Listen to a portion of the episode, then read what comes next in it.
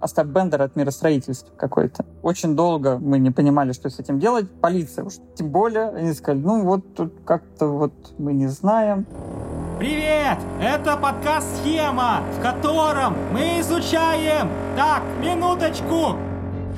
Фух, простите, соседи ремонт делают, задолбали уже.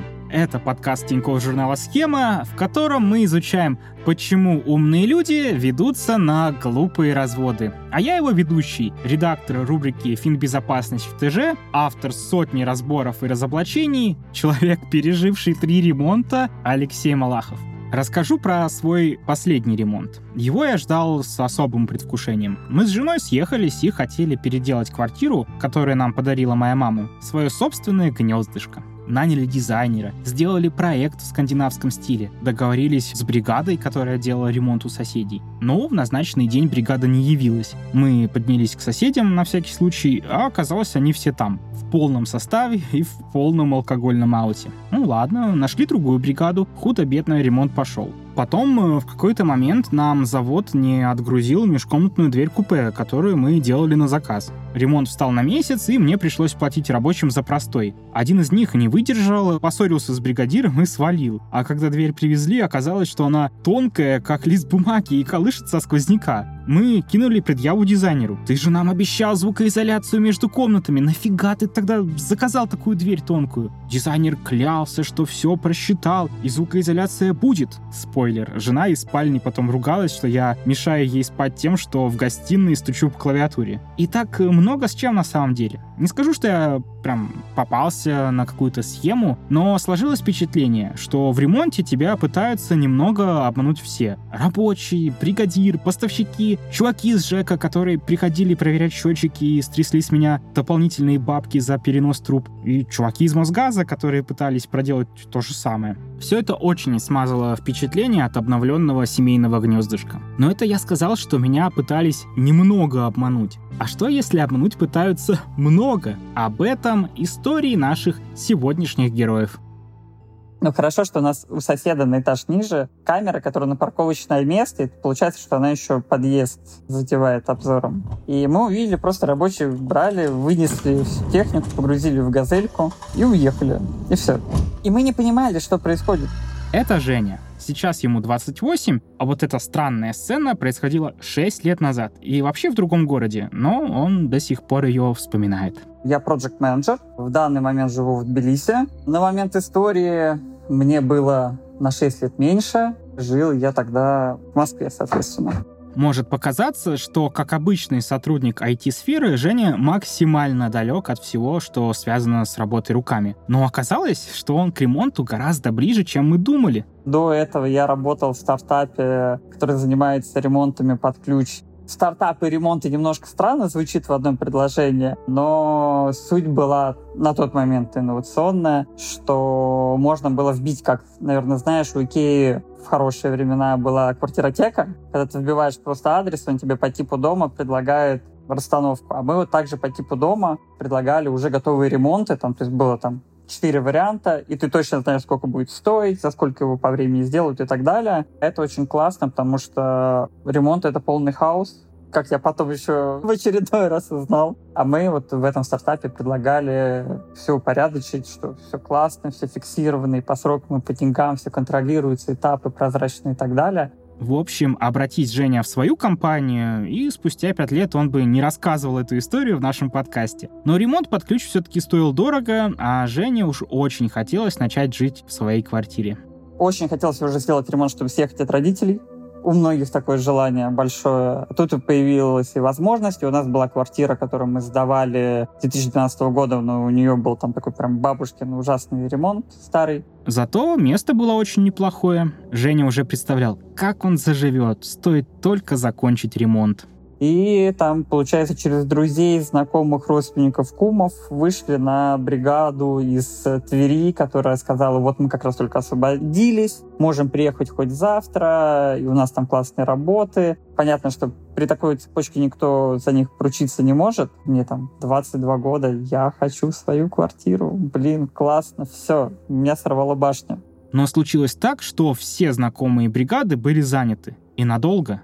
Квартиру уже очень хотелось, поэтому стали искать по знакомым знакомых. Сложностей никаких не видел. Опять же, у меня горели глаза, я все, я хозяин жизни со своей трехкомнатной квартирой на севере Москвы.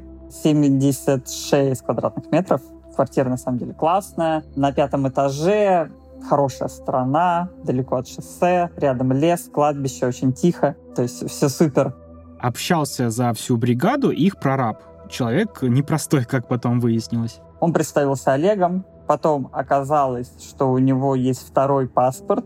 Олег — это какая-то производная от азиатского имени стран Ближнего Востока. Сам он какое-то великолепное впечатление на нас произвел, потому что он хорошо говорил, он точно знал, что мы хотим. Когда я говорю, пытаюсь объяснить что-то образно, абстрактно, как я это хочу реализовать, он мне прям точно говорил, тут такие материалы, здесь надо так сделать, это займет столько-то времени, и для меня это вау, классно. Человек подбирал к моему сердцу ключики, и очень умело. Ну и судя все-таки по разговору, в ремонте он разбирался. Крайней мере, до определенного момента. Поэтому каких-либо опасений не было. Прораб назвал очень приятные сроки. Пообещал сделать всего за два месяца. Ничего не подозревая, Женя сразу назвал свой бюджет. Я ему говорю, ну, у меня где-то миллион четыреста будет. Говорит, отлично, миллион триста пятьдесят, все будет сделано, все будет классно. Но я ему потом поправил то, что это там включая технику, я буду закупать туда и так далее. Притом технику сразу мы в голове прикинули, что ремонт надолго, хочется делать хорошо, и лучше я уж там из кредитных денег куплю дорогую технику, и это будет надолго, но я буду там кайфовать, и все будет классно. Процесс пошел. Прораб Олег попросил, чтобы бригада жила на объекте, чтобы не тратить время и деньги на дорогу из Твери в Москву каждый раз. Плюс они будут сами заинтересованы, чтобы быстрее закончить. Все-таки пыль, грязь, ремонт — это не лучшие условия для жизни. Они быстрее закончат, и быстрее мы сдадим ремонт. Я такой, вообще все супер. Ноль вопросов, ребят. Не возникало вопросов у Жени и когда он заходил в квартиру проверить, как он э, говорит раз э, примерно в три недели. Сейчас ему кажется, что это очень редко, но тогда Олег ему регулярно писал про каждый этап. И казалось, что особо ничего контролировать и не нужно там квартира не то чтобы далеко от той квартиры, где я жил с родителями. Заходил и прям дотошно ничего не проверял. Я смотрел, вот вроде бы там уже пол залили, вроде бы уже укладывают подстилку под ламинат. Я такой, о, классно, как все быстренько идет. Вот стену возвели. Большую часть времени просто Олег мне там чуть ли не каждый день звонил и говорил, там, сделали то-то, закупили то-то, нужно еще будет купить то. То есть у меня в голове был мир, в котором все идет идеально, все по плану. Единственный момент, где все шло не совсем по плану, это деньги. Они договорились платить по частям. Зарплату рабочим на месяц вперед и на закупку материалов под текущий этап ремонта. Какой-то момент он начал просить деньги чуть вперед. Он говорит, ну вот у меня там родственники, там ребенок болеет, можешь там дать 100 тысяч вперед, я там расписку тебе напишу. Там расписка на тетрадном листке, ручкой было написано. Потом два-три раза такое было, там сначала были небольшие суммы, то 20 тысяч, 30 тысяч, 40 тысяч. Потом говорят, ну, можно там 100 тысяч вперед дашь. Ну, какая разница тебе? Ну, ты дашь, а все равно там с работы все будет оплачено, а я детей порадую. Лекарства куплю. Я такой, ну, вот это, пожалуй, главный красный флаг, который тут мог заметить неопытный в ремонте человек. У меня какая-то, опять же, пелена была в голове. У меня рядом были родители, которые при этом всем присутствовали. В какой-то момент, когда я говорил, слушай, что-то мне как-то неудобно, мне надо там деньги вытаскивать, если я сейчас тебе дам, это все мои, которые с собой. И мне уже мама давит, тебе что, жалко денег?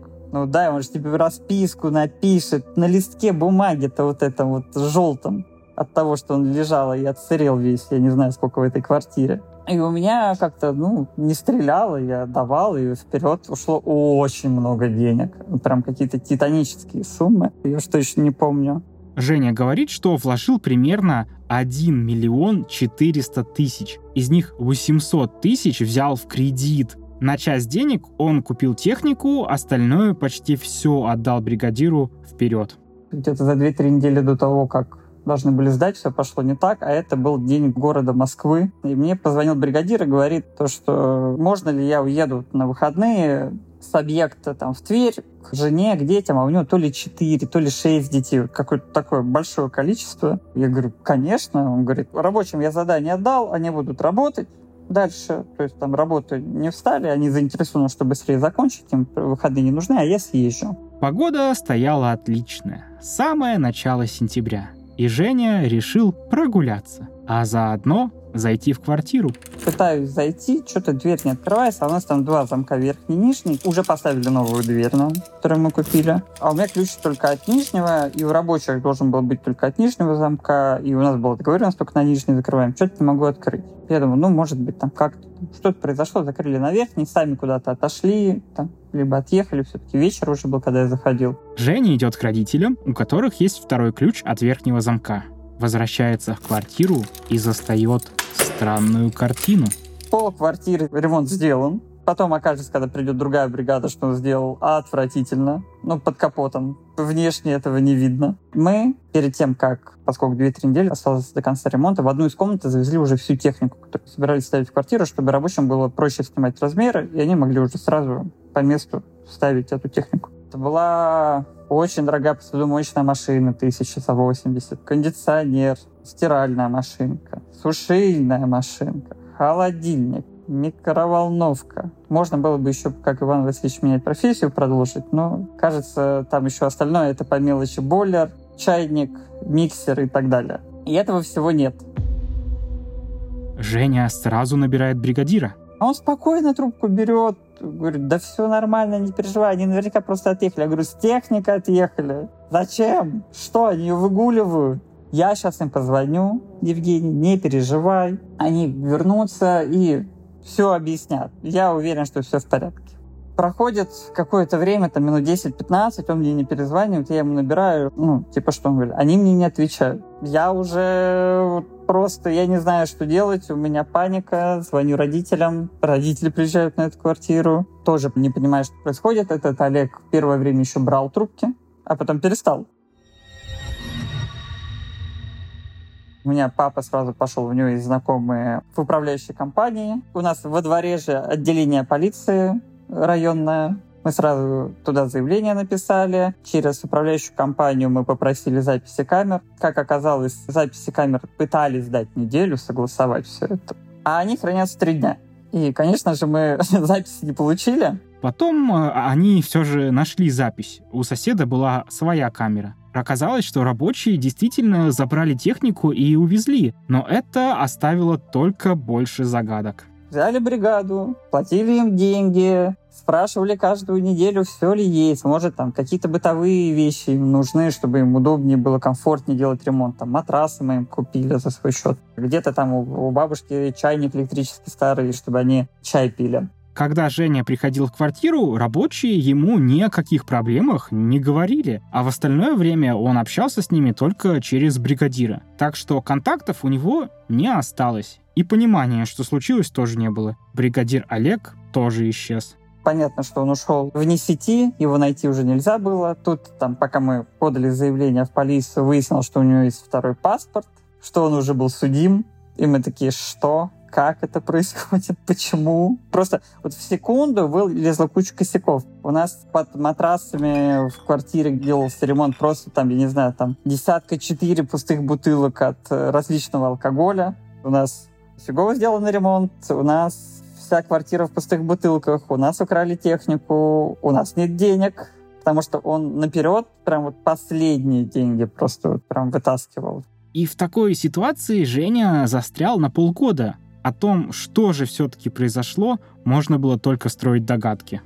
Очень долго мы не понимали, что с этим делать. Полиция уж тем более, они сказали, ну вот тут как-то вот мы не знаем, ну надо вроде бы его искать, но у вас, да, есть у вас расписки, но вроде бы они какие-то неправильные. Я до сих пор честно, вот меня жизнь не научила, я так и не разобрался, как работают расписки. Кажется, надо найти какую-нибудь статью. Да, вот бы был такой журнал, который писал про такие вещи. Ну, конечно, у нас э, в Тинькофф журнале есть такая статья. Ссылка в описании. Ну а нас в истории ожидает довольно внушительный таймскип и неожиданная развязка. Проходит где-то полгода, мы уже как-то смирились с тем, что у нас на нас висит кредит, у нас не сделан ремонт. Нам из полиции звонок, говорят, нашли вашего Олега, прятался то ли в Тверской, то ли в Тульской области в лесу в шалаше. Я говорю, а как вы в лесу нашли? Явно же вы не за грибами пошли и случайно на него наткнулись. Он говорит, а он выходил в соседнюю деревню, чтобы покупать какие-то продукты. Там начинала ловить сотовая связь, его просто запеленговали по сотовому телефону, и там несложно было уже найти. Честно говоря, я удивился, когда услышал такую историю. Всегда думал, что такие вот технологии слежения используют, ну, в каких-то случаях посерьезней. А тут прямо операцию по поимке мошенника устроили, да еще и спустя полгода после подачи заявления. В общем, кажется, что редкий случай. Полицейских можно похвалить. Но я бы подождал с этим. Кстати, рабочих так и не нашли в технике. Мы писали заявление, я прикладывал камеры, но нам в суде и полицейские до этого в суде сказали, ну, у вас отношения с прорабом, прораб за них отвечает, у вас могут быть только вот претензии к прорабу. Все. Нас заверили, и вот э, я все-таки повзрослел, и понимаю, что это нелогично. А тогда я думал, ну, если мне говорит полицейский такой, если мне юрист говорит что-то, то надо верить и не надо настаивать на своем. Ввели в заблуждение Женю и в другом. Юрист сказал, ну и судья потом подтвердила, ребят, вы выбираете, либо вы подаете гражданский иск, он остается на свободе, может быть, он вам отдаст деньги, может быть, не отдаст деньги. Тут он говорит рулетка. Ну и получается, если мы подаем гражданский, по уголовно его не преследуют, и он избегает почему-то рецидива. С уголовным, говорят, вы не получаете деньги, но он садится в тюрьму, на самом деле все устроено не так. Есть даже отдельное понятие – гражданский иск в уголовном деле. Его можно заявить с момента возбуждения дела и до окончания разбирательства судом первой инстанции. Подробно это описано в 44 статье Уголовно-процессуального кодекса. Конечно, даже если бы суд обязал мошенника возместить украденное, не факт, что у него бы что-то нашли. Но заявить иск Женя имел полное право. Сейчас бы я, конечно, бы поступил по-другому. Я бы, наверное, бы подал бы гражданский иск, а потом только уголовный. Я бы пытался бы разобраться как-то с рабочими, чтобы там настоять с полицейскими, чтобы они нашли рабочих, чтобы рабочие вернули технику, либо там компенсировали все это. Суд очень много откладывался, потому что у него то ребенок болеет, то жена болеет. Ну, там приносились действительно справки и прочее. На суде, когда он все-таки явился, выяснилось, что вот у него рецидив. До этого у него было две статьи за разбой и распространение наркотиков. Мы этого не знали, потому что у него был на тот паспорт, на этот паспорт почему-то не пробивалось. Но суде ему объявили 10 лет, потому что рецидив, а до этого у него было УДО, то есть он вышел по УДО. И только на суде Женя наконец узнал, что это была за схема и куда же делись рабочие. Казалось, бригадир все это время брал э, деньги за работу и материал. Помимо того, что он покупал материалы намного дешевле, на этом экономил, клал себе в карман такую солидную часть, от четверти до трети суммы экономив. Он не платил им зарплату, говоря, что это мы такие нехорошие люди, которые вот задерживают и вот не даем на пропитание рабочим и, а сам брал все это себе. Ну что же, это объясняет поведение рабочих. Им не платили третий месяц зарплату, и они были уверены, что это виноват заказчик. Бригадир, кстати, им еще и выдумывал оправдание для Жени, почему он якобы не платит. Рабочие мне ничего не говорили. Возможно, там Олег им что-то сказал, что у меня какие-то, может, обстоятельства, что я им задерживаю зарплату, и у них не было вопросов, а потом как-то разом появились такая вот схема, кинул и рабочих, и заказчика, да еще и выставил Женю плохим человеком. А получить с него обратно ничего не получилось. Деньги, как это обычно бывает, пропали. И мы спросили в суде, а вот мы вот пострадавшая вроде бы сторона, а что надо делать-то? У нас ни денег, ни техники, ничего. Они говорят, да ничего, он сядет и все. И в итоге, получается, человечек сел, а мы вот без всего остались еще там на несколько лет. Мошенник, кстати, пытался в суде упирать на свой многодетный статус. Но, кажется, это было только прикрытием, и его семья не увидела те 700 тысяч, которые он украл. Давил на жалость. Он говорил, что ну, вот у меня же столько детей, у меня жена, как они без меня, а я вот один в семье работаю, они вообще там вот из голодухи там будут страдать, их вообще в дом отправят начали выяснять вообще, как он вообще деньги тратил и на что он жил в шалаше все это время. И сейчас я понимаю, что не такой уж он и кормилец, потому что все-таки деньги он тратил на себя, в том числе, как вот я сейчас вспомнил, что там были моменты, что и на употребление наркотиков в том числе, то есть там полный букет. В итоге ремонт, который Женя надеялся сделать за три месяца, растянулся на несколько лет. Потом уже бригада, с которой мы работали и были знакомы, освободилась, приехала к нам, проинспектировала, что эти чудо-строители сделали у нас. Сказали, что ну, половину надо переделывать, поэтому у нас все-таки не полная сумма улетела в трубу, а что-то все-таки было сделано, сделано нормально, и с этим можно было работать. Ремонт мечты, на который мы брали кредит, превратился в ремонт, вот сколько денег есть, давайте сделаем, а потом будем потихоньку там докрашивать, допиливать. Ну, конечно, уже не так классно получилось, но по итогу хэппи-энд я переехал в квартиру в эту в 2020 году, вот прям буквально за пару недель до ковида что меня очень сильно спасло, потому что я бы в 40 метрах в пятером с родителями бы не ужился. Хотя Жене и пришлось еще несколько лет выплачивать этот кредит, он не сильно переживает из-за этой истории, а людям стал только больше доверять с тех пор. У меня просто в голове то, что я денег еще заработаю. Голодными не останемся. В 21 веке умереть от голода в Европе очень странный кейс будет. А вот как-то порождать ненависть, вот эту, там, плодить нервы, ну, у нас обычной жизни хватает для этого. Поэтому вот у меня вот какая-то такая точка зрения. Ну, случилось. Да, обидно, но надо двигаться дальше. А по умолчанию надо относиться ко всем хорошо, потому что если даже относясь хорошо к негодяю, можно заиметь с ним хорошие отношения. Возможно бы он бы меня бы не обманул, если бы я бы к нему как-нибудь там с другой стороны подошел бы, как-нибудь другие слова нашел бы, и он бы понял, блин, такой хороший человек, этот Евгений. Вот хотел я его обмануть на деньги, вот не буду обманывать. И вот рабочим зарплату выплачу, и технику мы не украдем, и все будет хорошо. Ну, это, конечно, лайфхак. Подружиться с тем, кто может тебя обмануть, и, может быть, он передумает. Ну, а если серьезно, то как вообще можно было защититься от такой вот подставы? Ведь мошенник э, тщательно создавал картину, что все идет как по маслу. У Жени на это есть два ответа. Но спойлер, переплатить придется в обоих случаях они уже выросли в большие компании, вот эти стартапы, у них этот вопрос закрыт, потому что ты подписываешь все-таки там с ООО договор, и это ООО несет ответственность за все. Это он рассказывает про компании по типу той, в которой он работал раньше. Помните, которая делает ремонты под ключ? То есть даже если произошла бы такая ситуация, то компания была бы обязана там нанять новую бригаду, поменять материалы, закупить обратно всю технику и так далее. То есть ремонт был бы завершен и был бы завершен без каких-либо доплат с моей стороны, а я бы еще бы и заработал, потому что была бы задержка по сроку сдачи, там капали бы мне пени, и я бы еще часть денег бы вернул за все это. Поэтому если есть деньги и возможность это все делать через компании, которые обещают под ключ, у них есть большой опыт и так далее, то делайте. Если, опять же, это не компания-застройщик, потому что, как подсказывает опыт, там качество очень такое себе.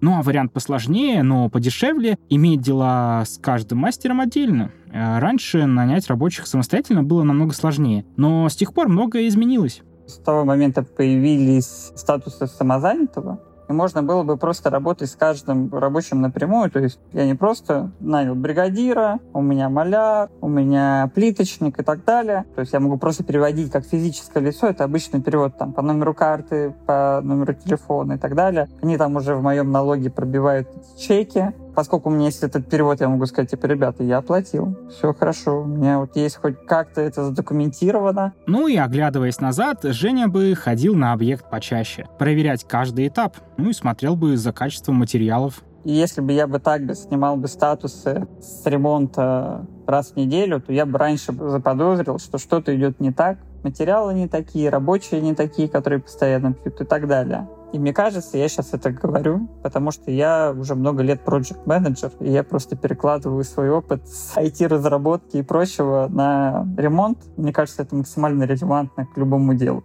Но даже если держать руку на пульсе, не всем хватает опыта понять, когда что-то сделано не так. Тогда от этого застраховаться было сложнее, но сейчас для этого появилась целая новая профессия — блогер-эксперт. Сейчас появились и стали довольно популярны в ТикТоке, в Рилсах люди, которых ты нанимаешь, которые проверяют ремонт, при этом проверяют ремонт на разных этапах. Это профессиональные строители с специальным оборудованием. Во-первых, очень рекомендую посмотреть такие видосы, потому что это очень увлекательно, как люди косячат на ремонтах, и как они делают вид, что да, вроде бы так и должно быть трещина в стекле. Это нормально. А во-вторых, это все-таки по меркам ремонта нанять такого человека это небольшая сумма. Нанимайте таких людей, не жалейте. Пожалейте себя в первую очередь и свои нервы.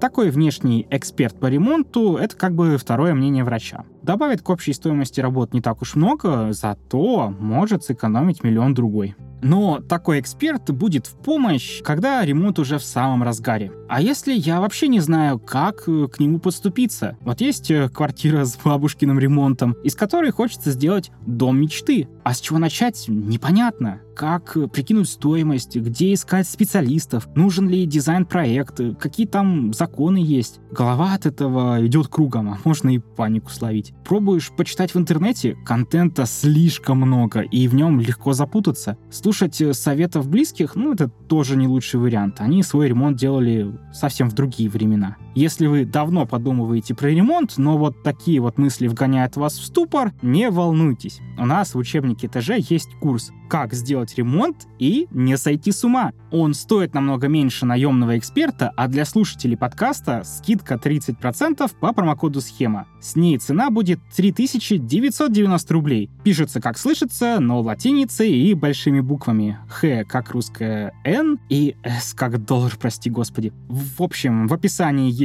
и промокод, и ссылка на курс. Он текстовый, с картинками и понятными схемами. Написан просто и без воды, а качество проверяло несколько ремонтных экспертов. Думаю, если бы 6 лет назад был такой курс, он бы наверняка спас Жене кучу денег, нервы и несколько лет комфортной жизни. Ну и я, быть может, не так э, засадился с той проклятой межкомнатной дверью. Так что если ремонт не за горами, ссылка и промокод ждут в описании. Еще один момент, который можно заметить из истории Жени, в ремонтных и строительных работах есть много разных контрагентов, и не всегда очевидно, кто из них может обмануть. В прошлом выпуске мы общались с Данилом, который на примере своей компании рассказывал, как заказчики обманывают бизнесменов. Бизнес у него как раз э, строительный. Его компания уже 12 лет занимается фундаментами. Так что если хотите узнать детали про строительные тендеры или послушать про схемы на американском рынке, включайте предыдущий выпуск «Схемы». Но одну историю от Данила мы приберегли для этого выпуска. Она уже не просто про бизнес, а вот чисто про стройку и ремонт. Оказывается, кинуть может не только заказчик или исполнитель, но и третьи лица. Мы производили таркретирование в Крыму. То есть работников там нет, и нас приглашают, у нас экстренные работы, то есть спасите, помогите. Мы выравниваем здания, когда они падают, когда трескаются. И это был пансионат для тех, кто пострадал от облучения. Торкретирование — это когда цементный раствор под давлением наносится поверх какой-то конструкции. Он заполняет щели и трещины и таким образом укрепляет здание. Это делается с помощью установок, которым нужен специальный раствор, который можно вот так вот э, под давлением подавать. Заказчик обещает поставить этот материал. И вот э, пробная партия — это один состав, а приходит совершенно иной состав. Приходит он с камнями. У нас умирает дорогое немецкое оборудование. А Крым — это ты просто на острове. Ты не на полуострове, ты на острове. Ты вообще вне цивилизации. Ближайшая цивилизация — это Москва. А так как оборудование немецкое, ближайшая цивилизация — это Германия. То есть из-за мошенничества, из-за того, что просто поставили вместо дорогого торкрет состава, который мы, честно говоря, могли бы произвести на месте гораздо лучше, гораздо дешевле. Поставили просто песок с камнем. Схема тут э, не слишком мудренная, просто не поставили нужный материал. Но этот кейс хорошо показывает, почему такое постоянно происходит в строительной среде и как это влияет на заказчика. Естественно, мы выпадаем из сроков на месяц или на два. Лишний там месяц или два наши бедные несчастные рабочие живут в пансионате Крыму на берегу моря в хвойном лесу, понимаете, да? Прям слеза наворачивается. Но сроки, деньги, в итоге чем ситуация заканчивается? Да ничем. Работы делать надо? Надо. Вот эти вот претензии тому поставщику материалов, это лишние месяцы. Мы заказчику говорим, заказчик, ай-яй-яй поставляет нам всякую гадость. Мы зависаем на объекте, будет чуть подольше, но мы все сделаем. Мы тащим этот несчастный подшипник для оборудования из Германии. В общем, из-за мошенников все несут затраты, все каким-то образом страдают. Мошеннику ничего с этого. И при том во всех смыслах ничего. Бывает так, что они выиграли, вот эти ребята, которые нам поставили не ту смесь, ну, тысяч может быть 200. Но что такое 200 тысяч для производства? Да ерунда. Мы попали тысяч на 300, заказчик тысяч на 500. Ну, блин, такое вот мошенничество. И вот оно бывает таким. Бывает глупым абсолютно. И сплошь да рядом. Получается, любая строительная или ремонтная работа — это такая вот хрупкая схема, в которой проблема на каком-то одном этапе вызывает цепную реакцию. Все, кто когда-нибудь делал ремонт, знают, можно 10 раз просчитать все затраты, и все равно нужно добавить сверху на хотя бы процентов 30 по деньгам и по времени и от этого уже строить ожидания. А для мошенников тут раздолье как раз из-за сроков. Любой потерпевший больше потеряет, если затормозит процессы и будет разбираться законными методами. На поверку выгоднее оказывается просто списать мошенничество на непредвиденные расходы и заново закупить материалы. Ну ладно, со стройкой и ремонтом понятно. Схемы довольно банальные, но защититься от них совсем не получится. Но иногда мошенники сами занимаются ремонтом, правда только косметическим, чтобы прикрыть изъяны объекта под продажу. Например, однажды Данилу заказчики прислали такое видео. Видео, от которого у меня дыбом стали волосы. Женщина ходит под своим домом. Да, звучит все реалистично. Значит, у женщины дом на двухметровой высоте зачем-то поднят. Под этим домом пустое пространство. И она бродит в этом пустом пространстве и говорит, мне бы за недорого его отремонтировать, а то немножко опасения вызывает. Чтобы вы понимали, дом стоит на восьми куриных ножках, и как минимум пять из этих куриных ножек либо покосились, либо сломались, либо еще что-то. Она говорит, а вы знаете, у меня сайдинг был на этом доме, и мне его так продали. И я не видела, что под домом. И это распространеннейшая тема бытового мошенничества. Просто берут старый страшный дом, который покосился, реально покосился, у которого одна стена отвалилась от другой. Дословно, прям так оно и есть. Отвалилась стена. Его просто зашивают сайдингом. Дом, муа, конфетка. Сам бы жил, да деньги надо. Продают. Знаете, это такое мошенничество, я бы сказал, уже на грани со статьями посерьезней. Помните, у нас во втором выпуске у мужчины сгорел дом от криво отремонтированного холодильника? Я иногда думаю про тот выпуск с мыслью, а вот если бы он сам в доме остался и спать лег, вот и тут какие-то такие мысли возникают. Женщина что мне говорит, которая вот ходит под этим особняком, который вот-вот рухнет? Она говорит, понимаете, я деятель науки у меня нет много денег, давайте чуть-чуть подлатаем, я его продам. Понимаете, да? То есть она продаст следующей жертве, которая может будет сидеть пить чай у себя на этой даче, и она просто сложится. Это не шутки, она серьезно сложится. Серьезно погибнут люди. Перейдем к практическим советам. Вот хотите вы купить дом, обшитый сайдингом. Как понять, что однажды он попытается вас убить? Мы с моей женой очень хорошо общаемся, и мы с ней в таком диалоге. Она слушает мои эти страшные истории, слушает видео, она всем так интересуется. И в конце она задает такие же правильные вопросы, как вы. Она говорит, слушай, ну вот, а как обывателю уйти от этой проблемы, не купить вот этого кота в мешке, вот этот треснувший страшный дом в сайдинге, в этой красивой оболочке? И я говорю всегда одно и то же. Перед покупкой, когда ты уже решил, что покупаешь, вызови эксперта. Вызови эксперта, есть экспертные компании, да. Ты заплатишь 15, 30 тысяч, 45, 50. Чем больше у тебя будет обследования, чем больше обследуют грунты, фундаменты, стены, несущие способности, тепловизором пройдутся, коммуникации проверят. Чем больше всего проверят, это, естественно, будет стоить, тем дороже, тем правильнее. Как видите, Данил и наш первый герой Женя тут сходятся во мнении. Скупиться на эксперта не стоит, но заплатить ему это только первый неприятный этап. Благодаря его работе список потенциальных трат может еще сильнее вырасти. На этом этапе велик соблазн закрыть глаза на найденные проблемы, ну или отложить их в долгий ящик. Так деньги на эксперта точно уйдут впустую. В общем, вызывайте экспертов, дорогие покупатели домов. Не скупитесь и не бойтесь услышать правду. Вот что бы я посоветовал. Многие люди, они ведь боятся услышать правду. Они все, понимаете, они уже... Для них это их дом с мезонином, это здесь будет крыжовник, где этот человек, накопивший деньги, будет сидеть, попивать чай и плакать от удовольствия жизни. А тут ему приходит вот этот противный эксперт, который говорит, у тебя здесь трещина, здесь вообще будут утечки. То есть нужно проводить экспертизу проводить строительную экспертизу. Во-первых, не заинтересованы, во-вторых, имеет соответствующую квалификацию. А это наш третий и последний на сегодня гость, Артем. Он давно занимается стройкой и ремонтами. Начинал с электрика, а потом был заместителем бригадира. И если вы думаете, что экспертиза с третьей стороны обидит рабочих, забудьте.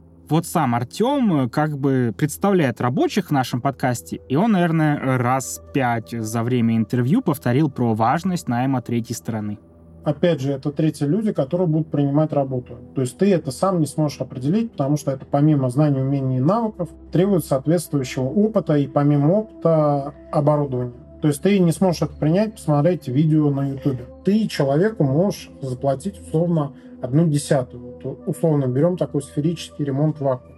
За контроль, за надзор ты платишь, допустим, 100 тысяч, миллион. Ремонт — это не только деньги, но и качество. То есть ты делаешь неотделимые улучшения, которые закладываются на, наверное, десятки лет вперед. Когда тебе ремонт может э, прослужить там полгода-год, и все начнет валиться. И то есть тебе, по сути, ты э, в целом потеряешь от миллион, потому что тебе придется это все демонтировать, убирать и делать заново. В общем, да, идея простая. Переплатить 10% в начале и сэкономить большую часть вложенных денег на длинной дистанции. Это защитит не только от э, прямого мошенничества, какое было у нашего первого героя Жени, но и от просто плохо сделанной работы. Кстати, меня с самого начала выпуска гложет вопрос, а как тут отделить-то одно от другого? Где сделали плохо специально, а где, ну, просто не получилось? Артем говорит, что большая часть э, всяких проблем с ремонтом, задержек по срокам, плохого качества работ, переделок и переплат — это не злой умысел мошенника, а скорее свойство индустрии тут не зависит даже от ценника. То есть даже на какие-то очень дорогие ремонты могут действительно приходить люди не то что маргиналы, а не имеющие какого-то опыта. То есть даже какие-то именитые компании бригадиры э, берут людей буквально с улицы. С чем, опять же, это связано? Это связано не только с каким-то злым умыслом, что они умышленно это делают. Очень большая текучка кадров. Кто-то может запить, кто-то может уехать, кто-то может найти себе другой, более выгодный объект. Найти другой объект — это не только про отдельных рабочих, но и про целые команды. Артем приводит э, простой пример. Отделочные работы часто требуют перерывы в несколько дней. Ну, пока верхний слой высохнет, и можно будет делать новый. Чтобы не простаивать, бригадир находит на эти дни другой объект. А там какая-нибудь заминка. Ну, например, не привезли материалы. Сроки сдвигаются и накладываются на сроки первого объекта. Получается, один из них точно будет простаивать. Но есть, конечно, и мошеннические схемы. Артем говорит, что чаще всего нечистыми делами занимается бригадир или даже посредник между заказчиком и бригадой.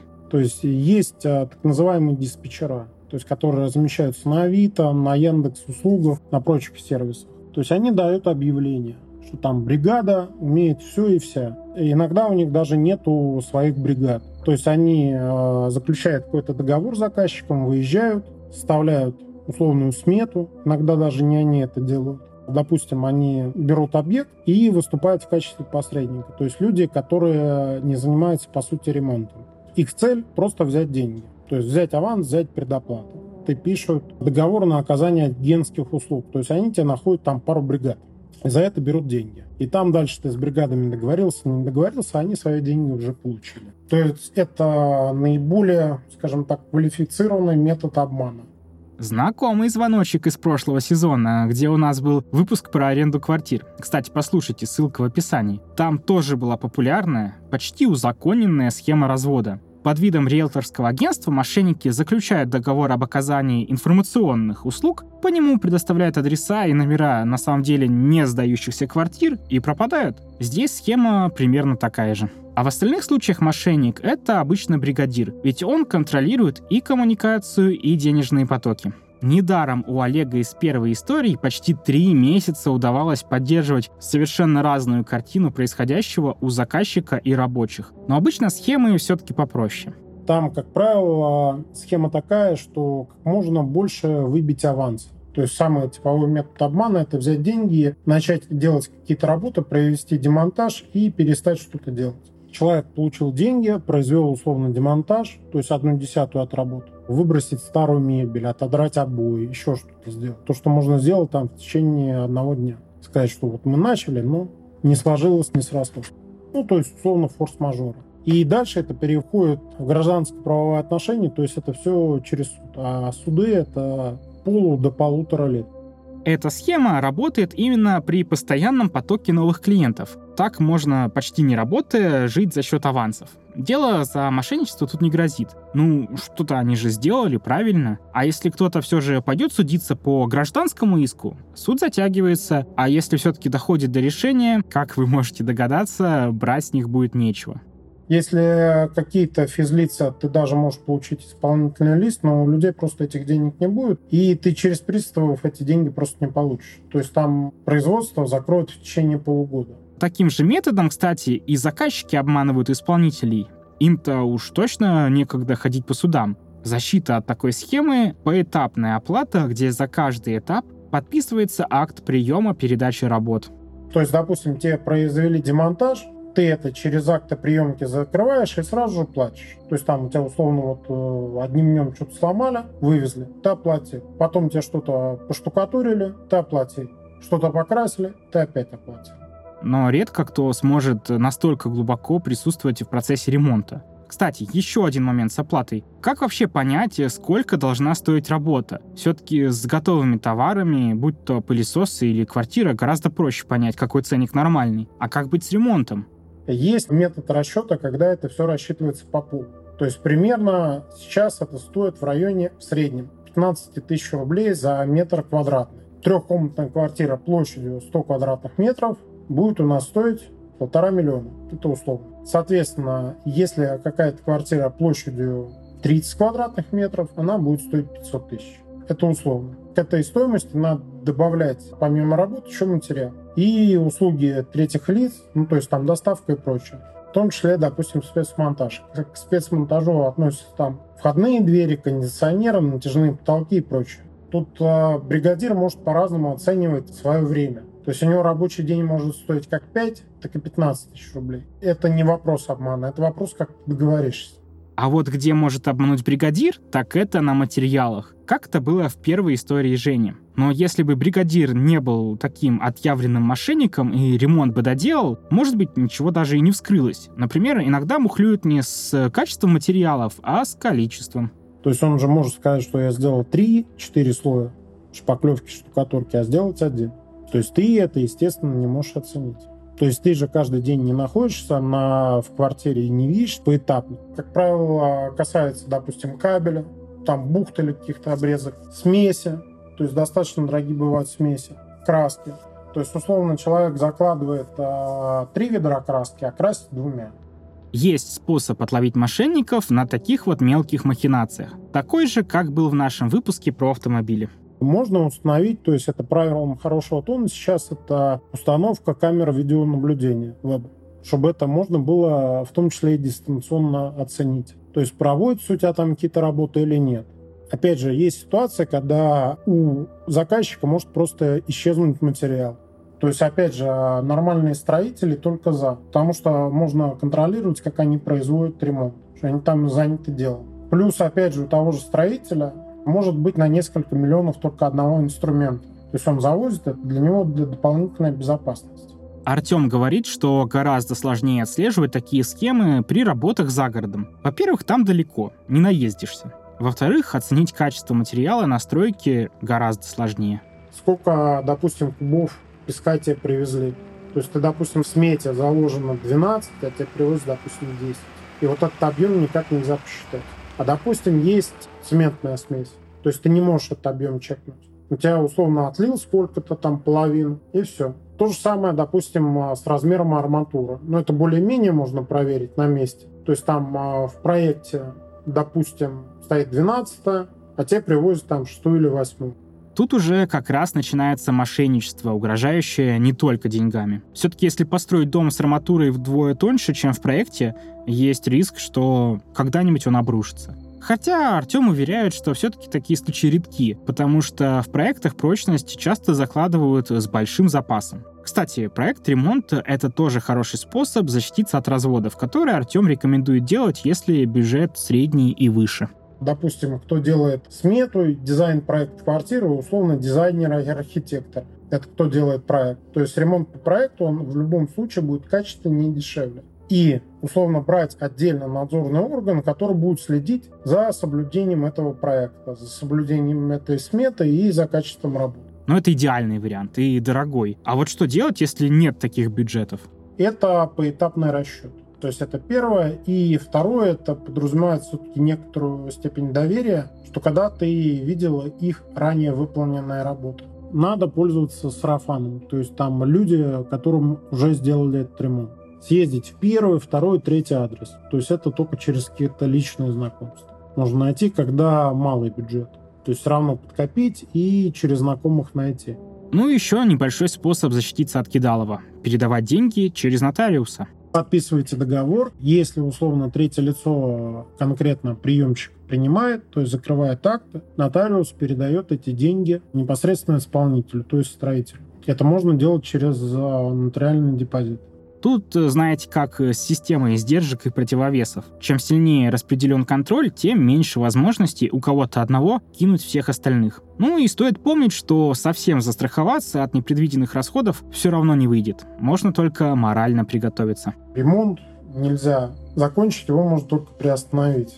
И что надо 10 раз подумать, прежде чем его начинать. Каждый ремонт — это уникальное и неповторимое событие. Каждый раз все происходит по-разному. Даже если ты сделал сотню ремонтов, все они будут отличаться. Но, к счастью для нас, есть и общие моменты. Давайте финализируем сегодняшний выпуск и составим примерный план идеального ремонта когда вы уже вот определились, чего хотите и как это должно выглядеть. Первое. Сначала нужно найти бригаду. Выбрать стоит э, по портфолио или отзывам на сайте мастеров. Если есть возможность посмотреть какой-то объект в работе, то, конечно, съездите, посмотрите на него вживую. А если нет времени и желания контролировать ремонт самостоятельно, привлекайте специалиста по технадзору. Он берет общение со строителями на себя, контролирует этапы и приезжает на объект 2-3 раза в неделю. Это был второй совет. Третий Идите, заключайте договор и проверяйте документы. Возьмите у бригадира копию паспорта, проверьте его на судимости. Вдруг там что, вы уже слышали эту историю. Четвертое. Делите оплату на этапы так, чтобы большая часть приходилась на завершение работ. Так меньше шансов, что вас кинут. Ну а если кинут, потерь будет меньше. Каждый этап ремонта закрывайте актом выполненных работ. Акты — неотъемлемая часть договора. Если в момент приема работы найдете дефекты, составляйте дефектный акт. В нем укажите недостатки и сроки исправления. После устранения недостатков заново принимайте работу. Полностью оплачивайте этап только когда дефекты устранили и у вас, как заказчика, нет претензий к качеству отделки, например. Пятый пункт. Еще защититься от кидалова помогает грамотная смета. В ней указывают необходимое количество и стоимость материалов, сроки и стоимость выполнения работ. На смету ориентируются на этапе закупки материалов. Если где-то что-то надо доплатить, то будет повод спросить с прораба, почему же так. Шестой пункт. Если нет времени заниматься закупкой черновых материалов, доверьте эту работу прорабу или рабочим. Только главное, чтобы они отчитывались о покупках по чекам. Важно проверять швы упаковки и срок годности. Ну, чтобы вам не подложили просроченные материалы с других объектов или не подменили один материал на другой. И последний седьмой пункт. Когда будете принимать объект, лучше пригласите для оценки эксперта со стороны, опытного строителя, архитектора или инженера по техническому надзору.